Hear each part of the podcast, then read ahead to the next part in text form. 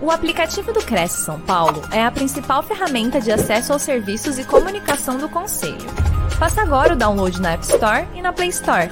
E siga nossas redes sociais no Facebook e Instagram.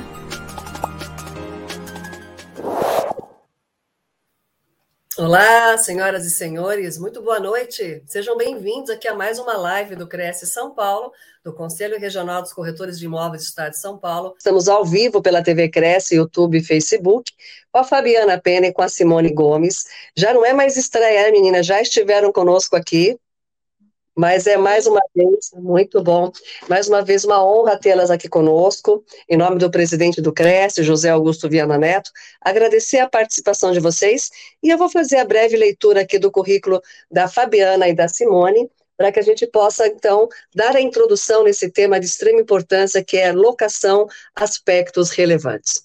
Fabiana Pena dos Santos, contadora formada há mais de 18 anos em ciências contábeis, com pós-graduação em planejamento e controle empresarial. Já atuou no departamento contábil de grandes empresas e, nos últimos 10 anos, tem atuado em escritório próprio de contabilidade, oferecendo assistência e consultoria nas áreas contábil, fiscal e de recursos humanos, auxiliando principalmente em consultoria tributária relacionada a questões imobiliárias e sempre priorizando a atuação preventiva. Simone Gomes, advogada, formada há mais de 25 anos, com pós-graduação em Direito Processual Civil e em Direito Empresarial. Por quase 20 anos, trabalhou no departamento jurídico de grandes empresas e há sete anos atua em escritório próprio nas áreas do direito imobiliário e civil, sempre priorizando a solução consensual de demandas, problemas e atuação preventiva.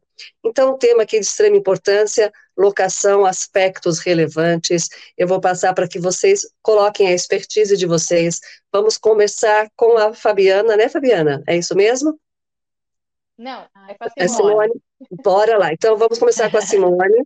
Mas a gente vai estar tá interagindo aqui, vamos estar tá assistindo, vamos ficar nos bastidores acompanhando vocês. Eu e a Fabiana estaremos aqui te acompanhando. Mandem as suas perguntas, digam da onde vocês estão falando, vamos interagir, que aí ao final da apresentação a gente volta e pega esse tempinho para fazer um bate-papo com a Simone e com a Fabiana, combinado? Então, vamos lá, estão com você a palavra, Simone. Bom, boa noite a todos. Muito obrigada ao Cresce novamente por essa oportunidade. Você falou que é uma honra estar com vocês, na verdade, a honra é toda nossa. Bom, então, o tema escolhido foi locação, aspectos relevantes. Por quê? Porque é, locações faz parte do dia a dia né, dos corretores de imóveis e, infelizmente, existe ainda é, confusão de entendimento de alguns artigos da lei 8245-91. Na prática, as partes às vezes se perdem um pouco, é, locador e locatário às vezes também não conhecem muito bem como é que funciona a lei. Então, eu vou trazer aqui é, algumas explicações que são extremamente importantes em qualquer contrato de locação, tá? Eu vou pautar a minha explicação na legislação, tá bom? Então, assim, eu, na qualidade de advogada, vou falar como é que funciona a locação totalmente pautada na legislação. Então vamos lá. É, eu vou começar falando da importância da análise da ficha do locatário. Por quê? Porque isso pode sim gerar legalmente a responsabilidade do corretor de imóveis. Então, o corretor de imóveis, se ele não fizer uma análise de ficha adequada do locatário, ele pode sim vir a responder um processo, tá? É, então, o que eu queria chamar a atenção aqui, é claro que eu não vou ensinar ninguém a fazer uma análise de ficha, né? Eu só queria, porque lógico, os corretores têm essa preocupação, mas eu só queria chamar a atenção aqui que a análise de ficha, ela é socioeconômica. Então, além de fazer todo o levantamento da situação financeira do locatário, ou seja, do inquilino, né? É preciso verificar também as questões sociais. Então, qual que é a dica aqui? Que sempre se verifique as redes sociais do locatário. Por quê? Porque as redes sociais denunciam muita coisa, né?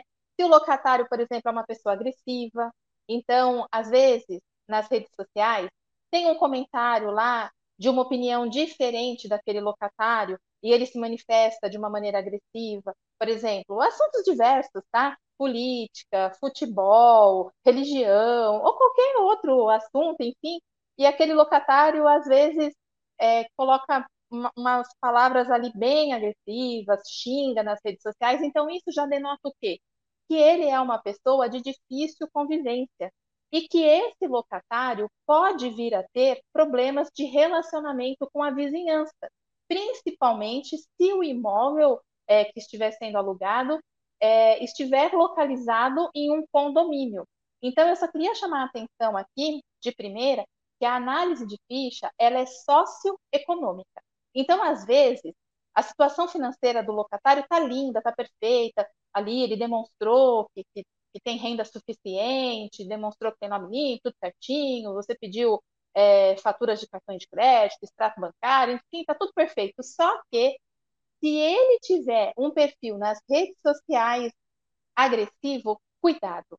Verifique com atenção se aquela locação realmente vale a pena ocorrer, tá bom? Porque às vezes é, problemas de relacionamento com vizinhos pode ser uma situação bem delicada aí para o locatário, enfim. Agora nós vamos falar propriamente é, dos tipos de locações, tá? Então, nós temos três tipos de locações: a locação residencial, a locação não residencial e a locação por temporada.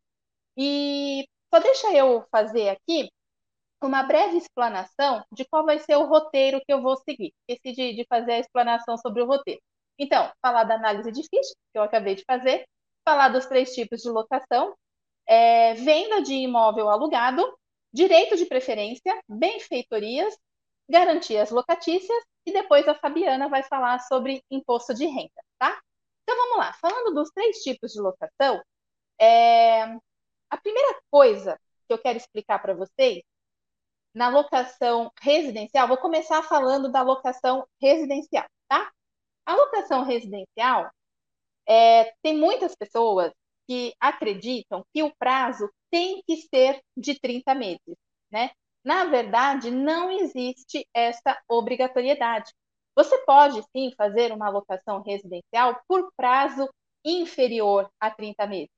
A lei não estipula um prazo mínimo ou um prazo máximo, mas a escolha do prazo de vigência do contrato de locação vai fazer com que ocorram consequências, tá? Quais são essas consequências? É com relação à retomada do imóvel pelo proprietário, pelo locador.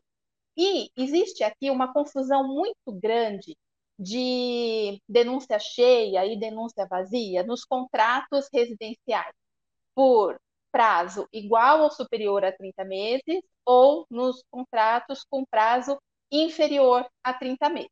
Então vamos lá, vamos explicar.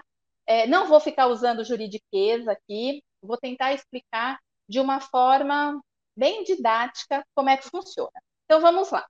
Eu fiz um contrato, eu sou locadora, eu sou a proprietária de um imóvel, e eu fiz um contrato por 30 meses com o meu locatário. Eu posso pedir o imóvel de volta antes desses 30 meses? Bom, antes dos 30 meses, eu só posso pedir o contrato de volta com as regras estipuladas em lei, que eu vou ler aqui para vocês. Eu vou poder pedir o contrato de o, o imóvel de volta. Se houver um mútuo acordo com o locatário, se o locatário infringir alguma determinação legal ou contratual, se ele atrasar o, o pagamento dos aluguéis ou dos encargos, como IPTU e condomínio, e, se for necessário, fazer reparações urgentes determinadas pelo poder público e o locatário não puder ficar no imóvel no decorrer de, desses reparos, ou se ele puder ficar, ele se recusar a consentir esses reparos. Então, por exemplo, ah, ocorreu uma enchente, ocorreu um desabamento, o imóvel está com rachaduras, o poder público precisa fazer é, reformas ali no, no imóvel. Se é, o locatário não quiser sair, para que ocorram esses reparos, o locador pode pedir o imóvel. Então, assim, olha, em regra, durante a vigência do contrato de locação, o locador ele não pode pegar o imóvel de volta para ele, né? Por exemplo, daqui seis meses, ah, eu me arrependi, eu quero o imóvel de volta. Não pode. Quando que ele vai poder fazer isso no decorrer do prazo de vigência? Nessas situações aqui, acordo mútuo, é, é, se o locatário infringir alguma determinação legal ou cláusula contratual, atrasar aluguel, IPTU ou condomínio, e essa questão aqui de reparos pelo poder público. Agora, é, se o contrato for feito pelo prazo de 30 meses, aí eu queria que vocês prestassem bastante atenção aqui, porque existe uma diferença bem significativa é, das possibilidades que o locador tem para retomar o imóvel para si, quando o contrato é feito pelo prazo de 30 meses ou feito por um prazo inferior a 30 meses, tá? Então vamos lá. Se o contrato foi feito pelo prazo de 30 meses e esse prazo depois ele é renovado, ele é, ele é prorrogado, né, de forma indeterminada. Então, vamos lá, o contrato está lá por 30 meses. Deu 30 meses, ele automaticamente prorroga-se pelo prazo indeterminado. Mas, antes ele era um prazo de 30 meses. O locador, ele vai poder pedir o imóvel para si sem ter que justificar. Ele não vai ter que falar para o locador: olha, eu preciso desse imóvel porque um cônjuge, é, um, um filho, enfim, vai precisar morar aí. Ele não vai precisar justificar. Agora, se o contrato era inferior a 30 meses e depois ele começa a ter uma vigência por prazo indeterminado, Daí, o locador, para pedir o imóvel para si, vai ter que justificar, tá? Então, assim, contrato de 30 meses, prorrogou, prazo indeterminado. O locador quer pegar o imóvel de volta para si? Pode, pode. Precisa justificar? Não. É o que a gente chama de denúncia vazia. Ele vai notificar o locatário, é, vai dar um prazo de 30 dias para desocupar o imóvel e está tudo certo. O contrato era por prazo inferior a 30 meses. Prorrogou, né? Passou a ter prazo indeterminado. Locador pode pedir o imóvel? Pode, mas ele não vai simplesmente notificar o locatário e dar o prazo de 30 dias para o locatário sair. Ele vai ter que justificar. Quais são essas justificativas? São aquelas previstas no artigo 47 da Lei 8245-91. E vamos lá, eu vou ler aqui para vocês, tá? Em decorrência de extinção do contrato de trabalho, se a ocupação do imóvel pelo locatário ela era relacionada com o seu emprego, se for pedido para uso próprio, uso próprio do locador, ou uso de seu cônjuge ou companheiro, ou para uso é, residencial de ascendente ou, ascend ou descendente que não disponha é, de imóvel residencial próprio. Se for pedido para demolição e edificação licenciada ou para realização de obras aprovadas pelo poder público, é, e se a vigência ultrapassar cinco anos. Então, deixa eu explicar essa questão aqui dos cinco anos. O contrato era inferior a 30 meses. Vamos supor, o contrato estava por 12 meses. Aí, deu os 12 meses, o locatário continuou lá, o contrato então começou a vigorar pelo prazo indeterminado. Se o locador quiser o imóvel para si, ele vai ter que justificar, tá? De acordo com o que determina aqui a, o artigo 47 da lei. E agora, se ele não justificar, se ele não tiver é, se enquadrando nessas questões aqui descritas pela lei, ele vai ter que esperar cinco anos para pedir o imóvel de novo. Então, olha só como é muito significativo entender essa questão. Então, contrato de 30 meses. Começou a vigorar pelo prazo indeterminado. O locador quer o imóvel de volta, ele vai lá, notifica o locatário, 30 dias para sair, beleza. Contrato com prazo inferior a 30 dias, a, a 30 meses. o locador, depois que o contrato passa a vigorar por prazo indeterminado, ele tem que se enquadrar nessas questões aqui do artigo 47 da lei, ou então ele vai ter que esperar cinco anos para reaver o imóvel, para retomar o imóvel para si. Então, é, as pessoas confundem muito, né? As pessoas acham que, ah, se o contrato estiver dentro do prazo de vigência, o locador pode alegar que precisa do imóvel para uso próprio, por exemplo. Não. É só se o contrato ultrapassar o prazo de vigência, estivesse com prazo inferior a 30 meses, e aí depois ele passa a vigorar por, por prazo indeterminado, tá? Se tiver no prazo de vigência, somente naquelas questões de acordo entre as partes, atraso no pagamento dos aluguéis, aquela questão de reparações pelo poder público no imóvel, ou é, infração de determinação legal ou contratual, tá? Então, essas questões aqui, esses motivos pelos quais o locador pode pegar o imóvel para si, esses motivos vão ser aplicados, esses artigos de lei vão ser aplicados dependendo do prazo contratual do contrato, tá? Se o contrato ainda está dentro do prazo contratual, se ele foi prorrogado e se ele foi prorrogado, mas essa prorrogação adveio de um contrato com prazo é, igual ou superior a 30 meses, ou se adveio de, uma, de um contrato que era com prazo inferior a 30 meses. Então, os motivos para o locador pegar o imóvel para si, pedir o imóvel de volta, ele vai, os motivos vão mudar dependendo aí do, do prazo de vigência do contrato, tá? Espero que vocês tenham entendido, porque isso aqui gera muita dúvida na prática. As pessoas confundem, pede o imóvel, o locador chega lá e fala assim: ah, faz um ano que você está aí, mas eu quero um imóvel para mim agora, eu vou usar uso próprio. Não é assim que funciona, tá? Precisa ver aqui a determinação legal quando que você vai poder aplicar essa regra, tá bom? Bom, agora nós vamos falar da locação por temporada. A locação por temporada, ela não pode ultrapassar 90 dias. Ah, mas pode ser por 90 dias, renovado por mais 90 dias? Não, não pode, tá? A locação por temporada, eu posso pedir o pagamento antecipado do aluguel? Sim, posso. Posso pedir de uma vez? Posso é a única possibilidade, é a única é, condição aqui que você pode pedir os aluguéis todos antecipados, tá? É, tem uma outra situação que eu vou falar mais para frente que pode pedir aluguel antecipado, mas não é o aluguel todo. O aluguel todo é só, né, o, o, o aluguel correspondente ao período todo de forma antecipada é só na locação por temporada que pode, tá? Ah, mas se eu pedir antecipação de aluguel, então eu não posso pedir uma garantia locatícia?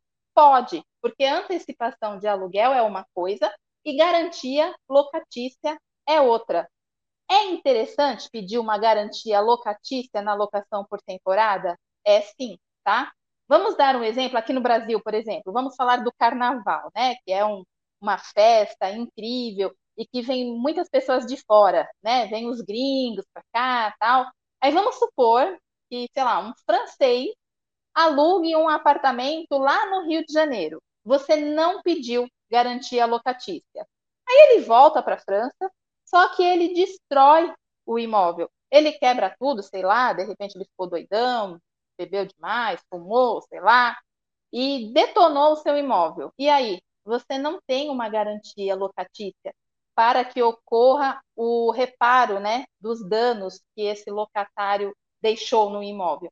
Então, é importante, sim, na locação por temporada, pedir também uma garantia locatícia.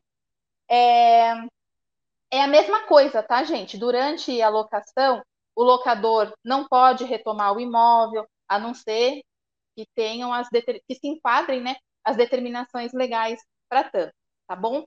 Há quanto tempo é, tem que ter de interrupção de um contrato para o outro é, para eu poder alugar novamente para o mesmo locatário? Então, vamos supor, é, uma pessoa que trabalha com obras, um engenheiro, por exemplo, a empresa é em São Paulo e ele está cuidando de uma obra lá no Rio de Janeiro, por exemplo. Aí ele vai, fica três meses. Pode. Ah, lembrando que o contrato por temporada é de 90 dias. 90 dias não é igual a três meses, tá? Nós temos meses de 30, 31 dias. Se é, incluir o mês de fevereiro, né, vai ter 28 dias, enfim. Então, é, 90 dias não é igual a três meses, tá? Mas vamos retomar nesse exemplo que eu estava dando. Ah, o engenheiro, ele trabalha numa empresa em São Paulo, está tocando uma obra lá no Rio de Janeiro, aí ele vai e fica por 90 dias. Aí ele volta para São Paulo, resolve o que tem que resolver em São Paulo, aí ele tem que retornar para a obra lá do Rio de Janeiro. Ele pode fazer um novo contrato por temporada? Pode, porque efetivamente teve uma interrupção. Foi um contrato de 90 dias que cumpriu o seu prazo, aí depois ele volta e faz um novo contrato de até 90 dias, tá? O que não pode é tentar burlar a lei, né? Ah, eu faço aqui o distrato e dali um mês eu faço um novo contrato. Isso pode ser perigoso, porque, por exemplo, se ele tiver o comprovante de pagamento daquele mês que ocorreu o distrato, isso pode gerar problemas, tá? É, esse contrato de locação, ele vai poder ser entendido como um contrato de locação residencial por um prazo X, por um prazo de 120 dias, por exemplo. E aí se aplicam outras regras, essa questão da denúncia cheia, denúncia vazia, enfim. Então, tomem muito cuidado com essa questão tá bom? É, posso exigir multa? Se tiver descrito no contrato, pode exigir multa sim, tá? É, vamos falar agora do contrato de locação não residencial. O contrato de locação não residencial, antes, ele era denominado de contrato comercial, né, de locação comercial. Não se utiliza mais é, essa nomenclatura, tá? A nomenclatura correta agora é contrato de locação não residencial. É a mesma coisa, gente, é, com relação aos efeitos que esse contrato vai ter, dependendo do prazo contratual que as partes ali negociarem, tá? Então, via de regra, né, no contrato residencial, as pessoas utilizam o prazo de 30 meses, porque depois, se o locador precisar retomar o imóvel, é mais fácil, né? Não precisa ficar justificando, conforme eu já expliquei aqui. E no contrato por locação não residencial, via de regra, utiliza-se o prazo de 60 meses. Por que isso? Por causa da ação renovatória. Mas não existe também na lei um prazo mínimo ou um prazo máximo para o contrato de locação não residencial. Então, eu posso fazer um contrato de locação não residencial inferior a 60 meses? Posso, não tem problema. Mas qual vai ser a consequência disso? A consequência vai ser com relação à questão renovatória, né? A ação renovatória. Que aí o locatário não vai poder pedir a renovatória se o contrato negociado entre as partes for por prazo inferior a 60 meses, tá? É, e como é que funciona essa questão da renovatória? Essa questão da renovatória, ela protege o fundo de comércio, né? O que, que é o fundo de comércio? É o comércio que a pessoa está exercendo ali, né? A atividade laborativa que a pessoa está exercendo ali naquele contrato não residencial, ali naquele espaço. Ah, então vamos supor, eu montei uma lanchonete no espaço. A lei vai me garantir com relação ao ponto comercial, principalmente com relação aos meus equipamentos, ao investimento que eu fiz ali, enfim. Então, a lei protege o fundo de comércio.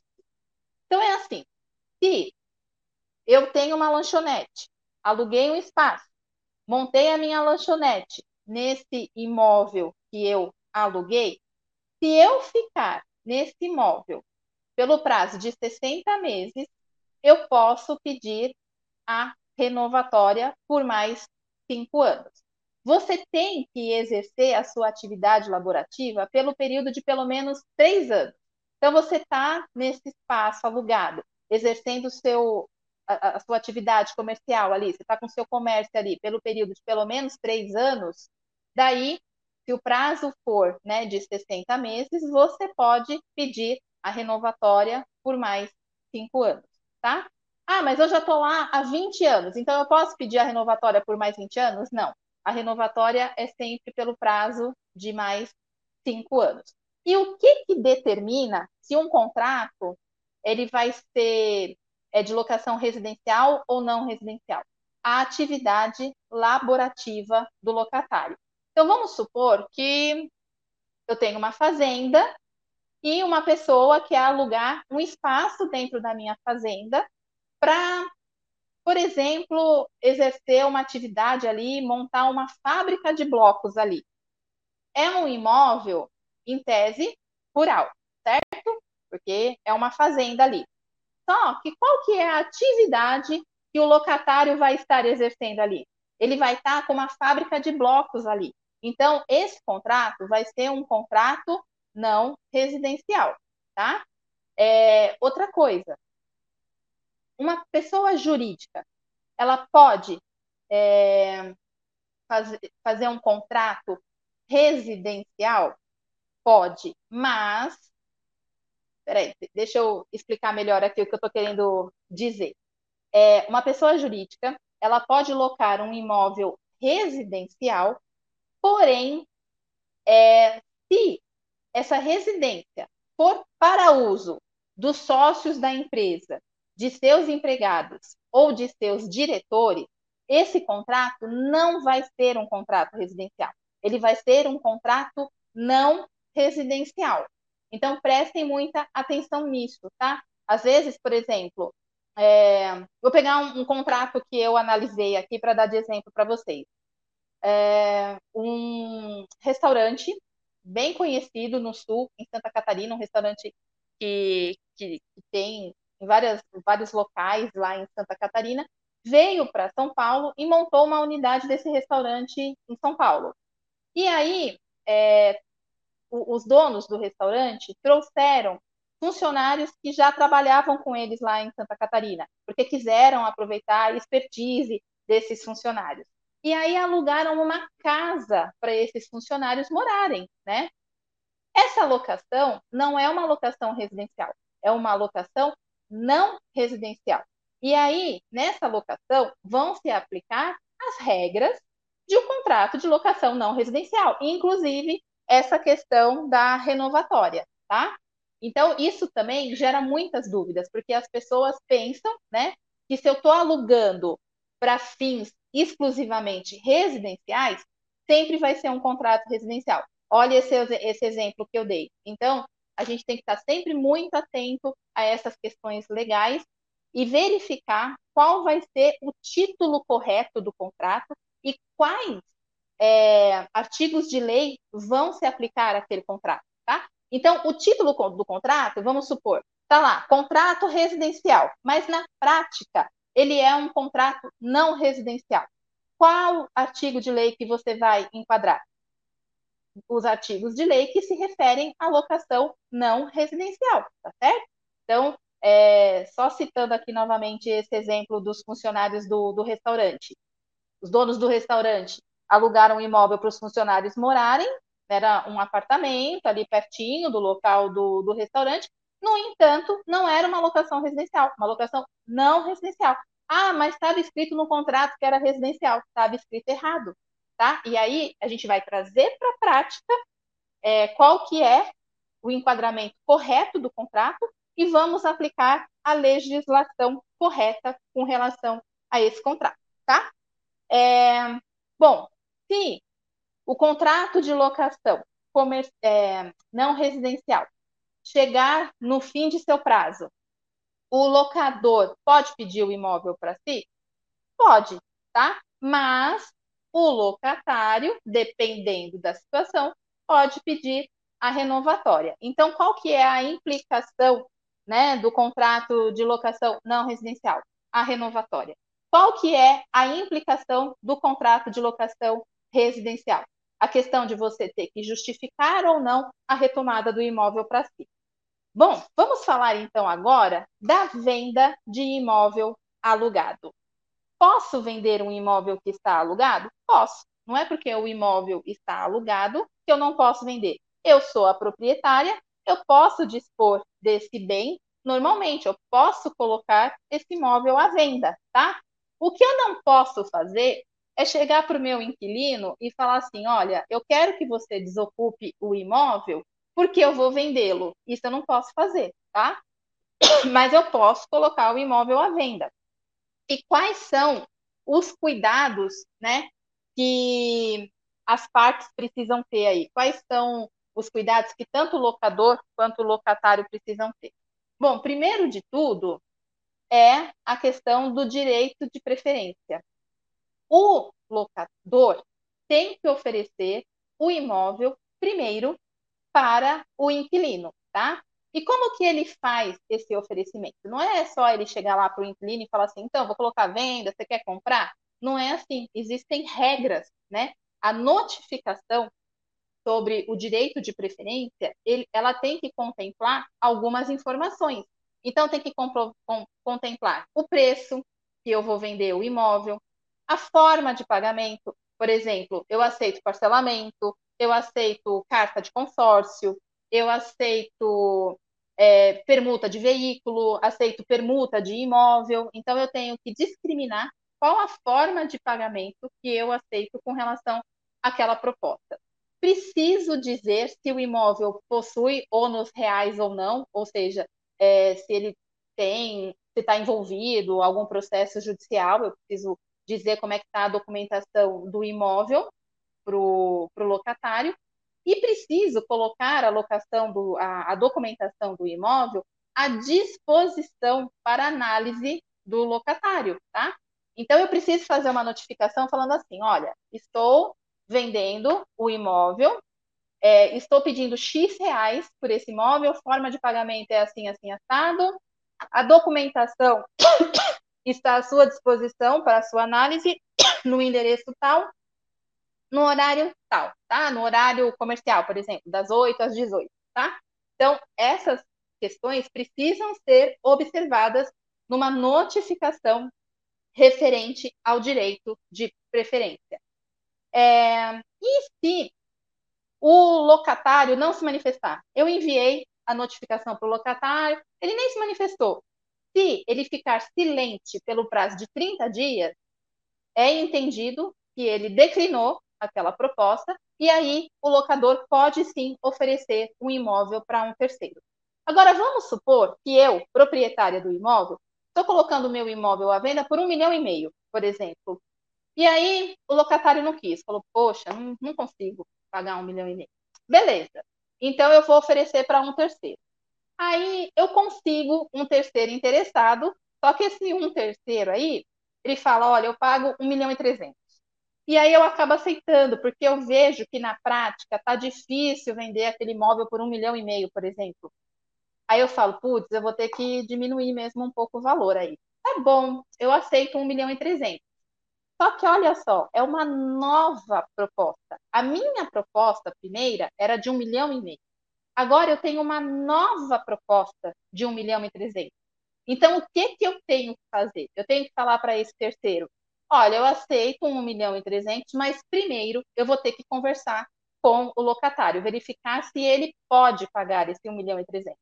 Aí eu volto para o locatário e falo, olha, agora eu tenho uma nova proposta, um milhão e trezentos.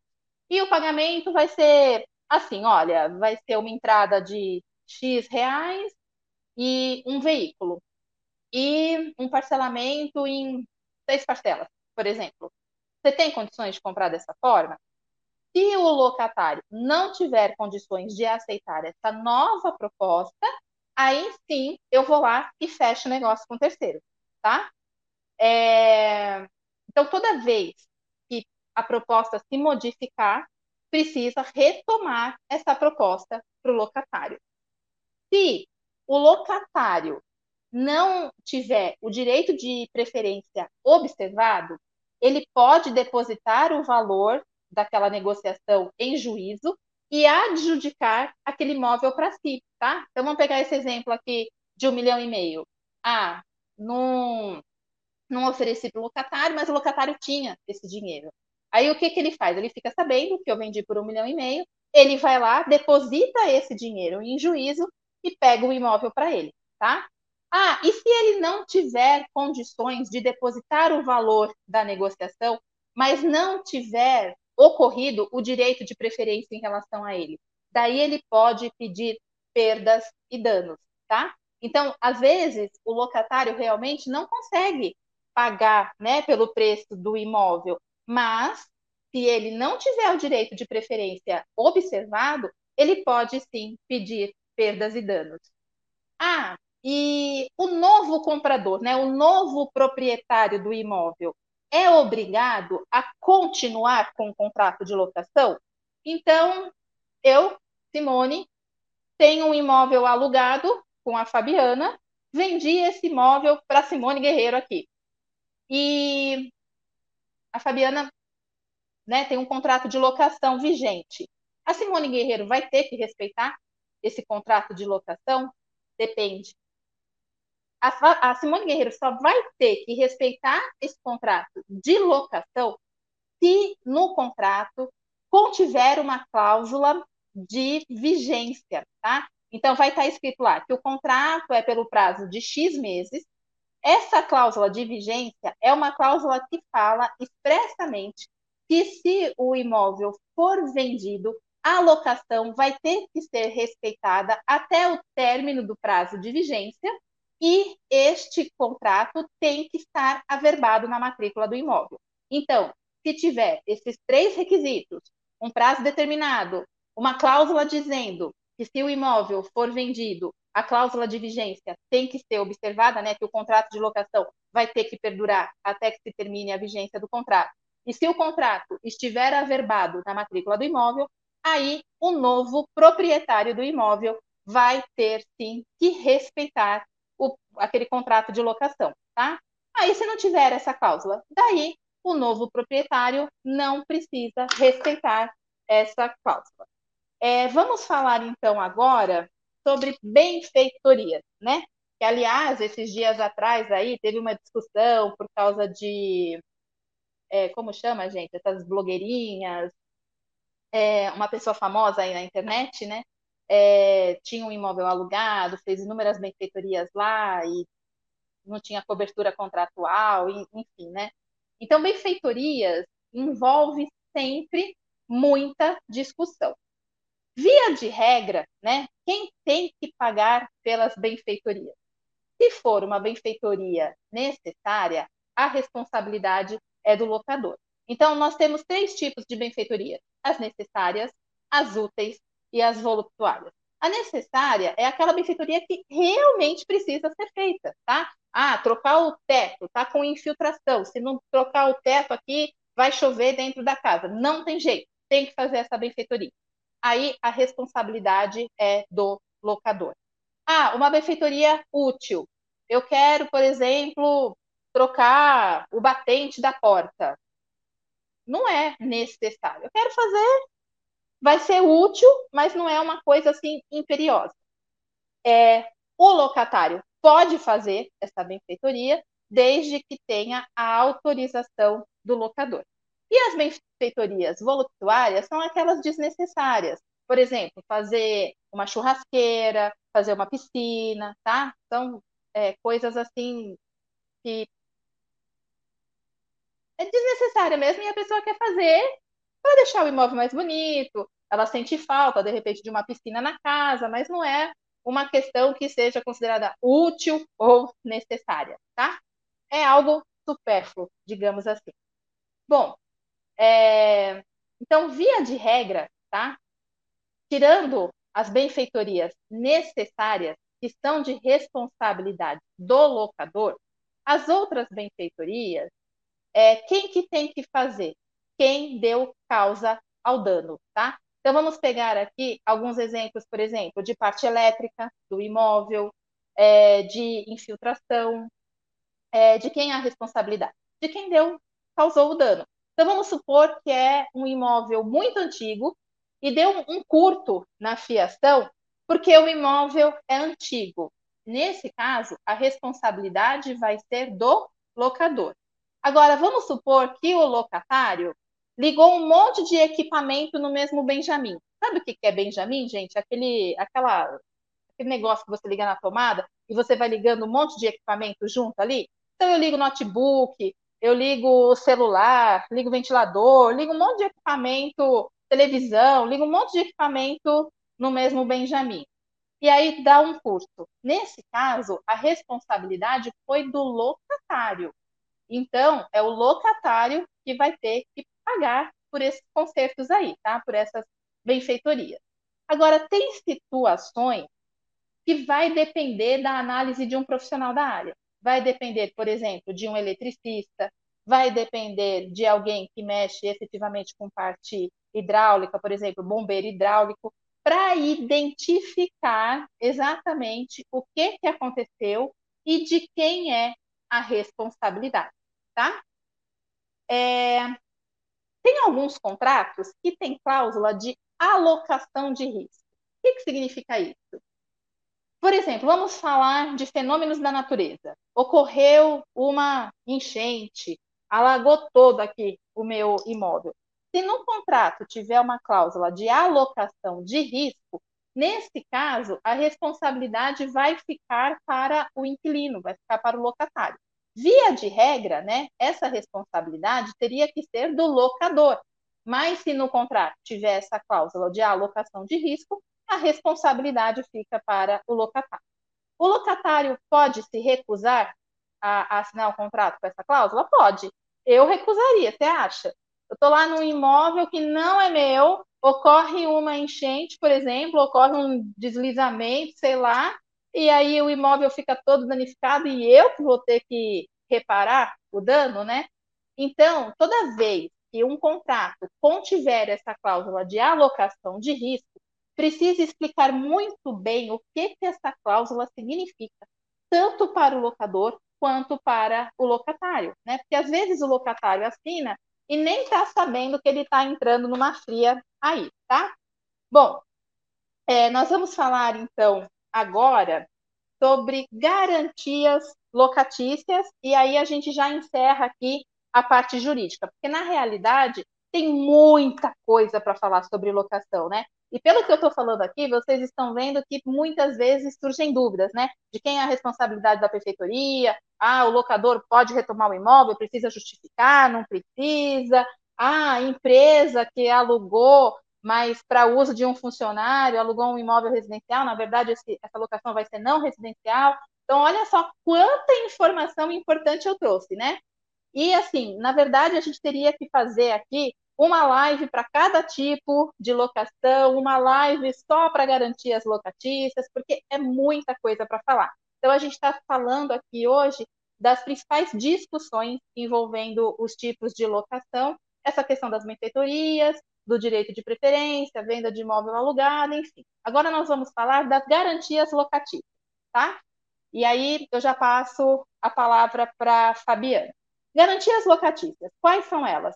Calção, a fiança, o seguro fiança, título de capitalização e a cessão fiduciária de cotas de investimento, tá?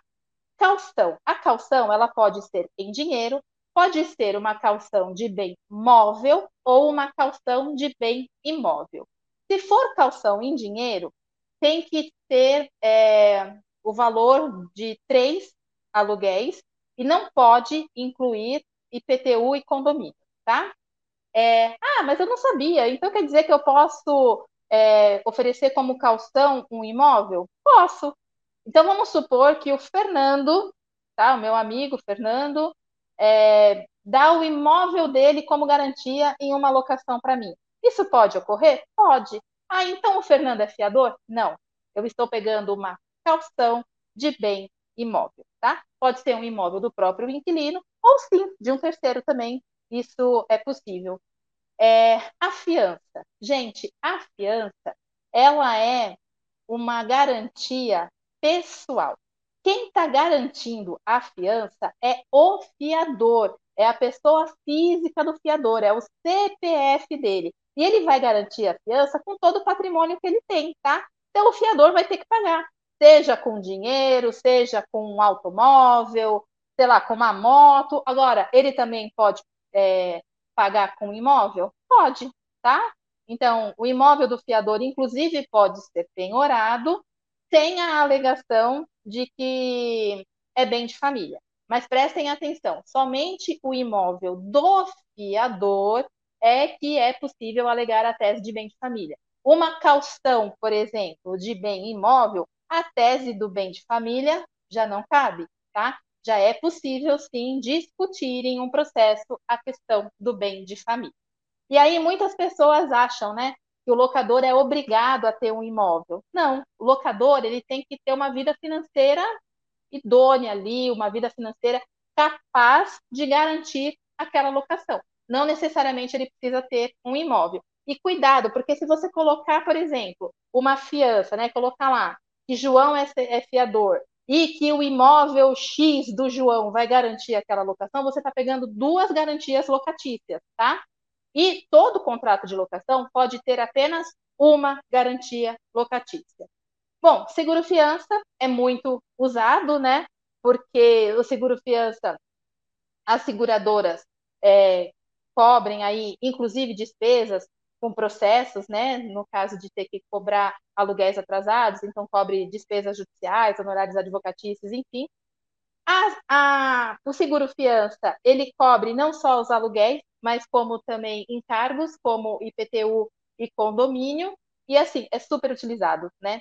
É, título de capitalização também é bastante utilizado, né? Então, é, o locatário vai lá, adquire um título de capitalização que também costuma trazer bastante segurança para o locador. A calção em dinheiro, ela só pode ser de até três aluguéis, né? Agora, é, tanto a fiança, é, aliás, tanto o seguro fiança quanto o título de capitalização pode ultrapassar esses três aluguéis, tá? Na prática, as pessoas costumam utilizar de seis a oito meses de aluguel, e se tiver condomínio também, né, já que pode incluir IPTU e condomínio. Então, as pessoas costumam utilizar aí de seis a oito meses de aluguel, IPTU e condomínio é, nessa garantia locatícia.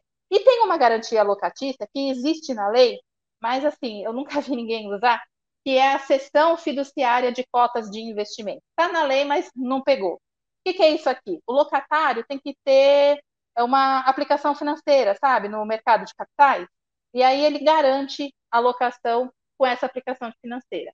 Por que, que não pegou? Porque hoje uma ação pode valer bastante, então vamos supor, hoje a ação da empresa X está em alta, está valendo bastante. Dali a pouco essa ação despenca e aí essa garantia locatícia acaba se esvaindo, tá? é, então não é interessante. E por que também as pessoas costumam não pegar, por exemplo, calção é, de automóvel? Porque o, loca, o, o, o, locatário pode vender o automóvel, tudo bem que ele vai ter que substituir, mas ele pode vender o automóvel, pode bater o automóvel, pode dar perda total, enfim, é um, um, um bem que vai se é, depreciando, né? Então tem algumas garantias que pegou, que são interessantes no mercado, e outras não, justamente porque precisa ver é, a efetividade delas durante o contrato de locação.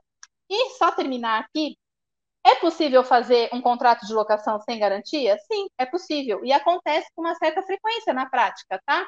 Quais que são as vantagens de um contrato sem garantia alguma? Bom, eu posso cobrar aluguel, PTU e condomínio de forma antecipada, mas não é, durante toda a locação. Então, por exemplo, um ano de locação antecipada, eu posso cobrar antecipadamente mês a mês, tá? E também é, posso fazer o despejo se o locatário atrasar um dia, eu já posso entrar com a ação de despejo e já posso pedir uma liminar para o é, locatário desocupar o imóvel em 15 dias. E qual que é a desvantagem? E se ocorrer dano no imóvel, eu não vou ter garantia que seja capaz de me reparar o dano ao imóvel. Bom, então, assim, em linhas gerais, eram essas as considerações que eu queria fazer para vocês. Estou à disposição para dúvidas, para entrar em contato depois de forma particular, para poder tirar as dúvidas. E agora eu passo, então, para a Fabiana para falar sobre imposto de renda.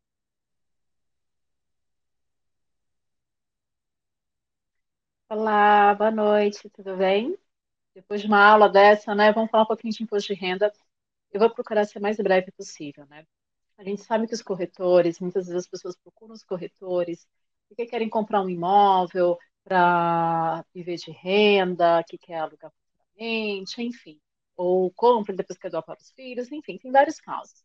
Então, tem uns casos que o que, que acontece? O imposto de renda ele, ele é devido através da qualquer renda. Então, teve uma, um aluguel de um imóvel, ou teve aluguel de 90 imóveis, a pessoa tem 90 imóveis, vai somar sobre aquele valor.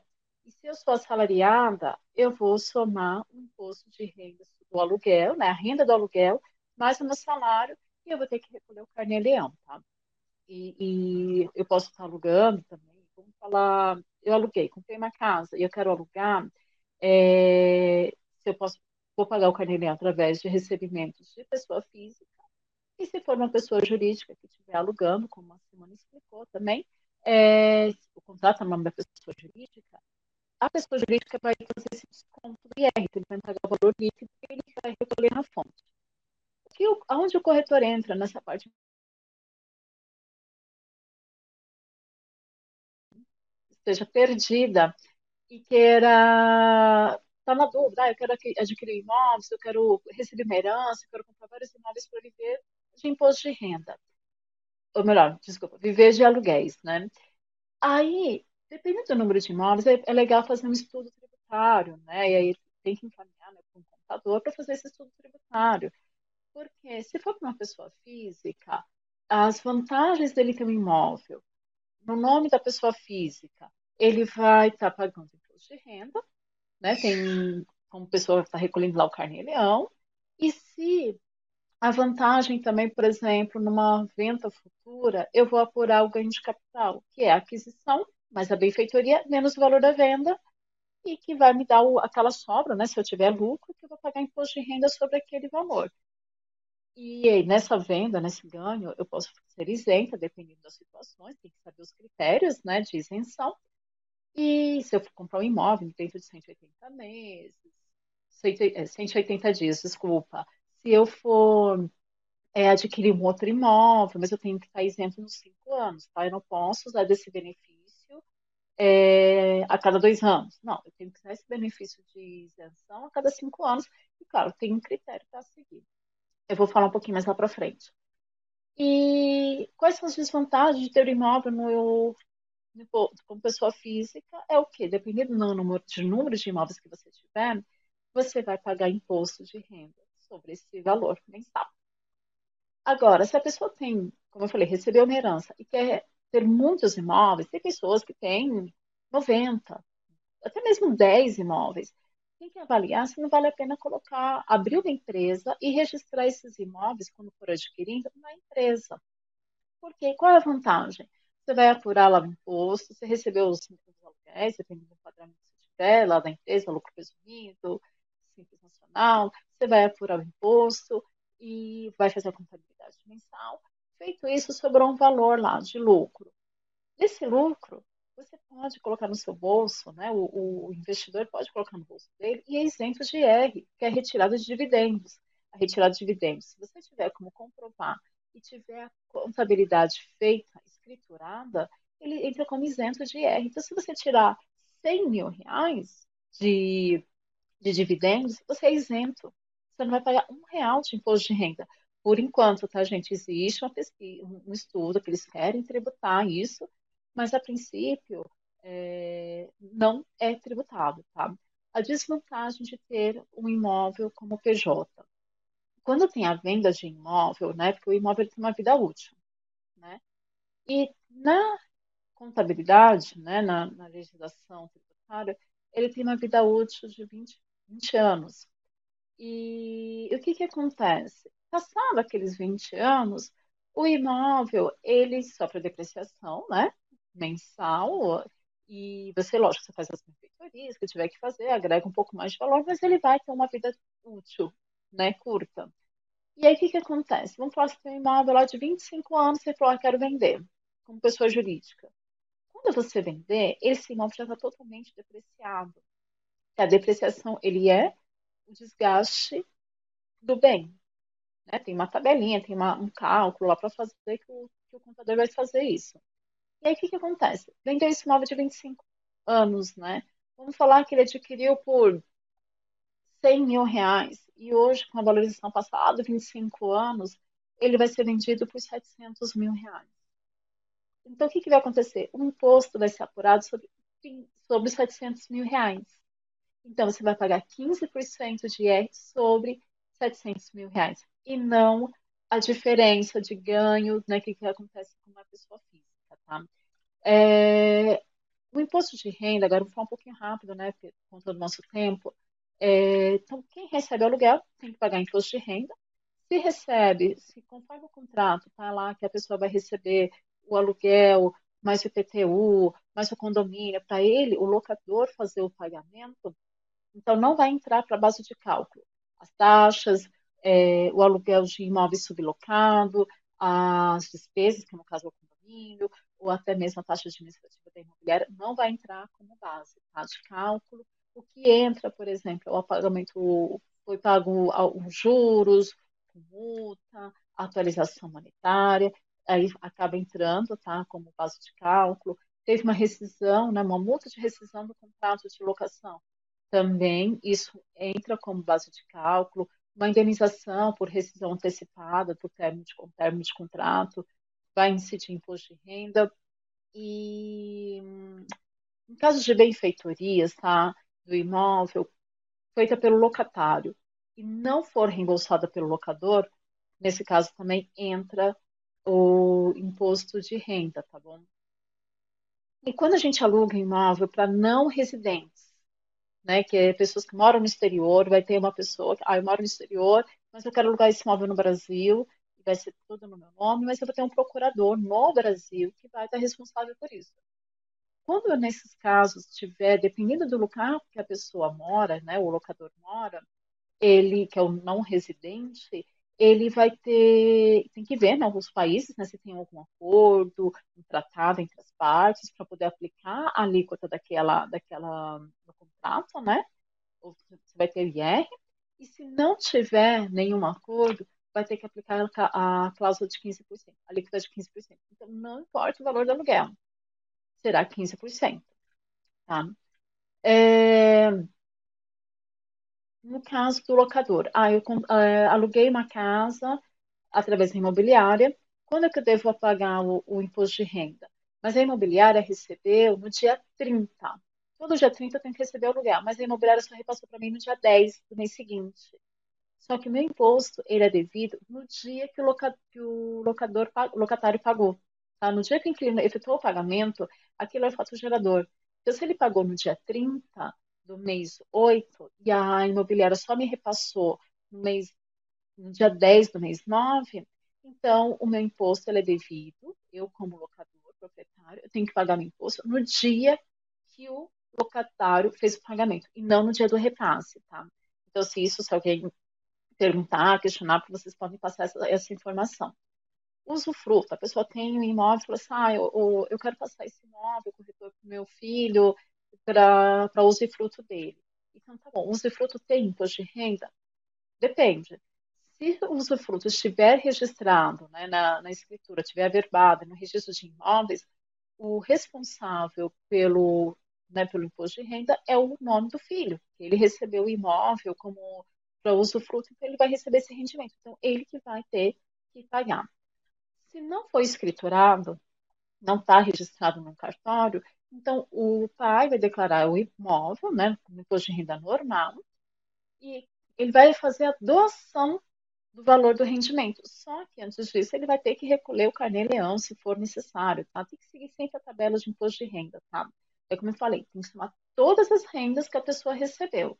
Se é de salário, se é de aposentadoria, se é de pensão, recebe to todos os rendimentos. Recebeu, atingiu a, a, a tabela de IR, já faz o recolhimento do carnê lendo a diferença, tá? É, no caso de doação, então, por exemplo, ah, eu estou fazendo como fruto. Eu estou recebendo a doação, é, a doação, dinheiro em si, ele é isento de R, mas ele não é isento de TSMD. Claro que tem que avaliar é, a alíquota que varia de cada estado e tem um teto, tá? Que eu acho que hoje, eu não lembro exatamente pelo menos, acho que tem 76 mil reais que é isento. Então, se você receber até 76 mil reais, você não paga o ITCMD em São Paulo, tá? é, imóveis cedidos, né? Então, eu tenho rendimento, como tratar os rendimentos produzidos de imóvel cujo direito de exploração tenha sido cedido para terceiros. Então, os rendimentos são tributáveis em nome de quem explora o imóvel, ou seja, o cessionário ou arrendatário, desculpa, gente. E, no caso, o proprietário do imóvel, que ele vai receber só pela cessão de direitos, ele também vai pagar o imposto de renda com equiparado ao aluguel, tá? Também vai recolher o carnê-leão. Compra e venda de imóveis, tá? A gente tem isenção de ganho de capital. Sim. E quais são os critérios de isenção? Né? No caso de venda do imóvel. Então, o valor igual é, ou inferior a 440 mil reais, é, o único bem imóvel que o titular possui, tá? E aí ele pode ser um, um imóvel, é, é, um condomínio, dentro é, independente de se tratar de terreno, terra nua, casa, apartamento, ser residencial, comercial, industrial ou de lazer. Então, sendo o único imóvel, ele pode se beneficiar, tá? E aquela história também, vendeu o imóvel, tem 180 dias para fazer a aquisição de um outro imóvel. Eu estou financiando um imóvel e vendi um imóvel. Você pode usar esse dinheiro que você vendeu para quitar o apartamento que tá, o imóvel que você está financiando. Você pode fazer isso que você também está isento de IR, tá bom? Usar dentro de 180 dias, tá? É, isenção só não se aplica, tá, gente? Por exemplo, eu estou vendendo o imóvel, porque aí eu tenho um outro imóvel e eu quero fazer uma reforma nele, entendeu? Aí isso não vai poder fazer. Ou se você quer construir um outro imóvel, Aí eu tenho um imóvel, eu tenho um terreno, mas eu vou vender esse imóvel para construir.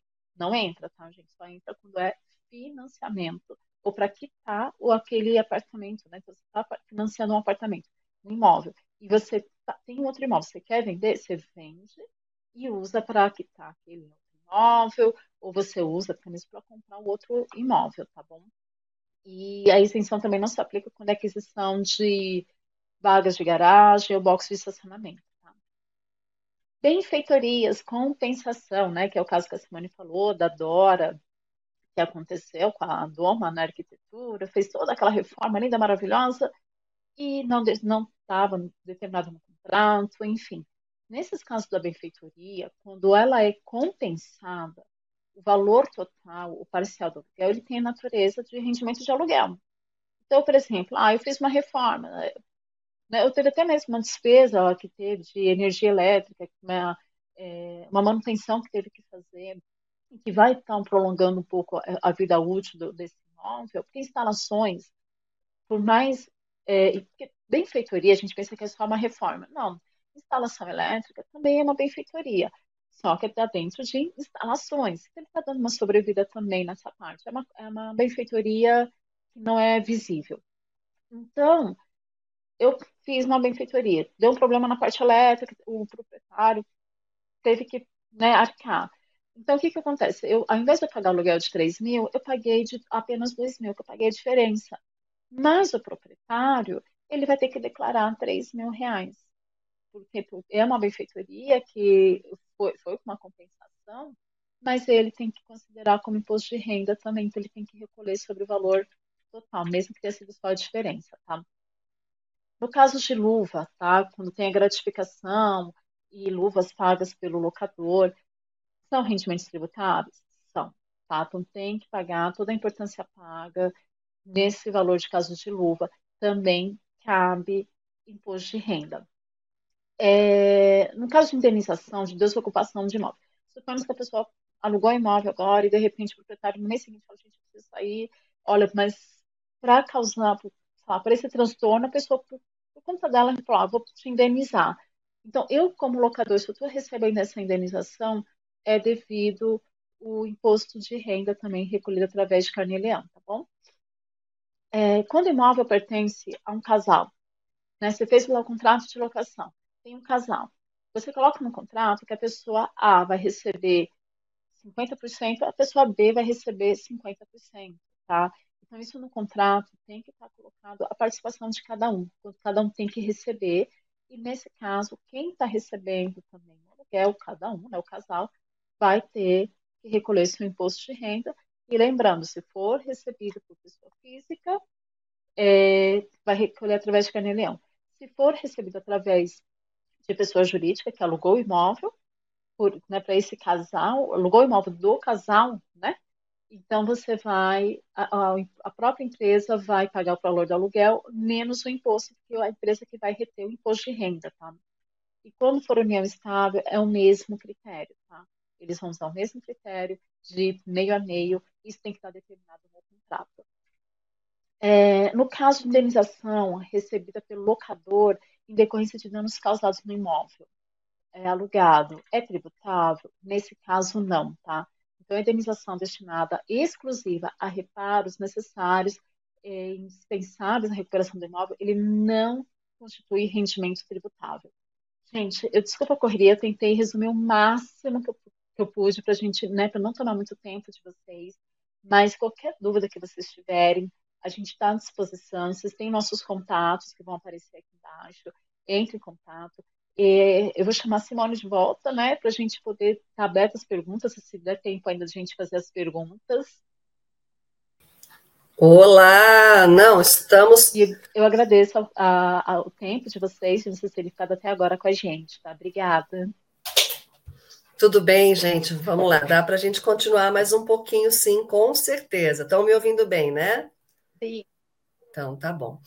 Eu vou colocar aqui três perguntas que a Dalva Brito, o Oswaldo Dias e o Fernandes também colocou para a gente.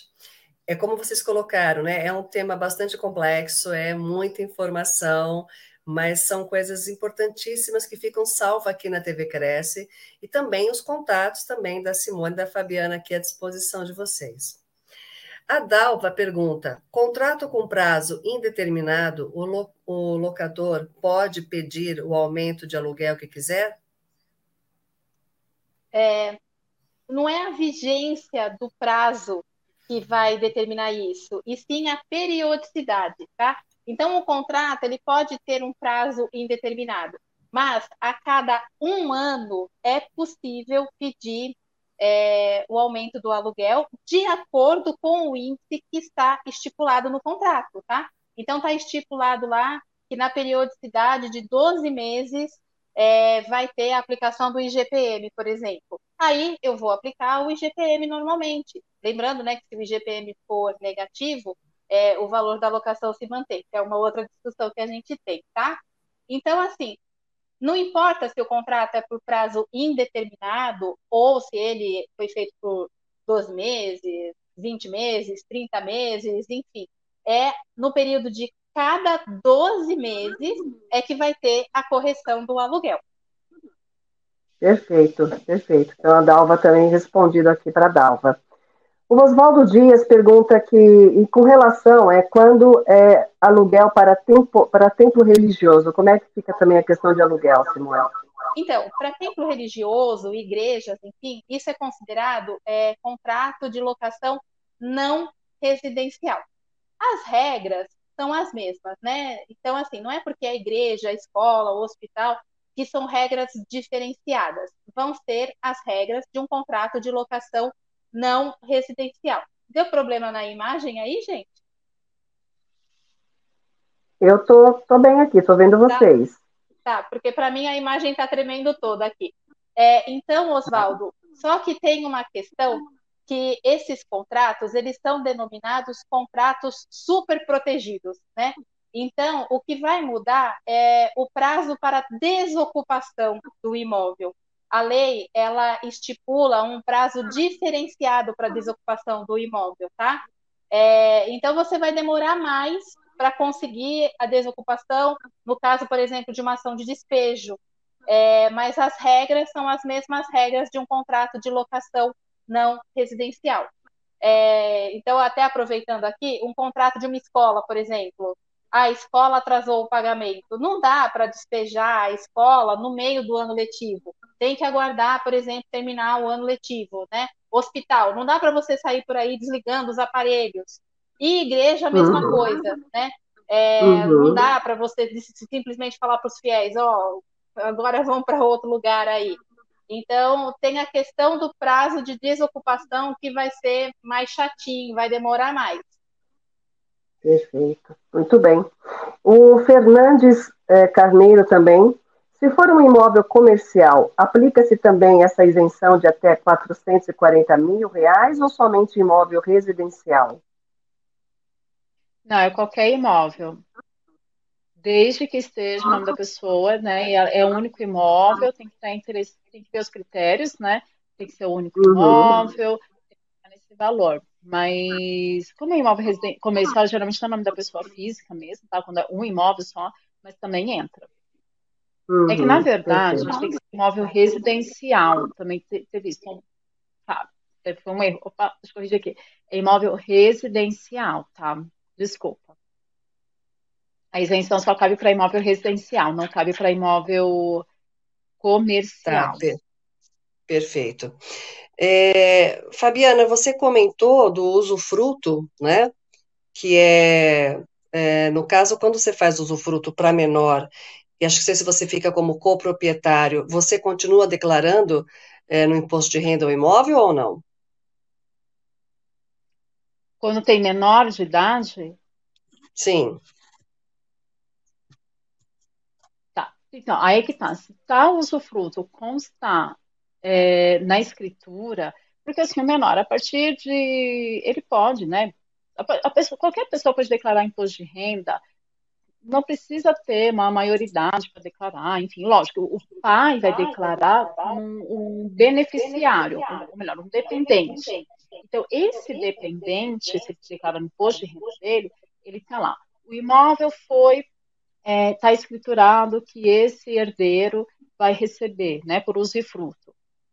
Só que o pai vai declarar na declaração dele como dependente. E lá na declaração do dependente uhum. vai falar, olha, ele recebeu X reais de aluguel. Uhum. Né? Então vai falar que ele teve uma renda, esse menor teve uma renda.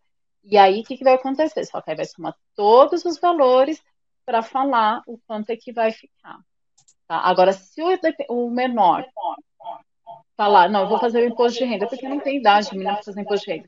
Ele fizer imposto de renda dele, e aí ele vai declarar no imposto de renda dele, individual, que eu até recomendo, faça individual, porque dependendo do valor, não compensa eu declarar como meu filho, como meu dependente, senão eu vou pagar mais imposto de renda.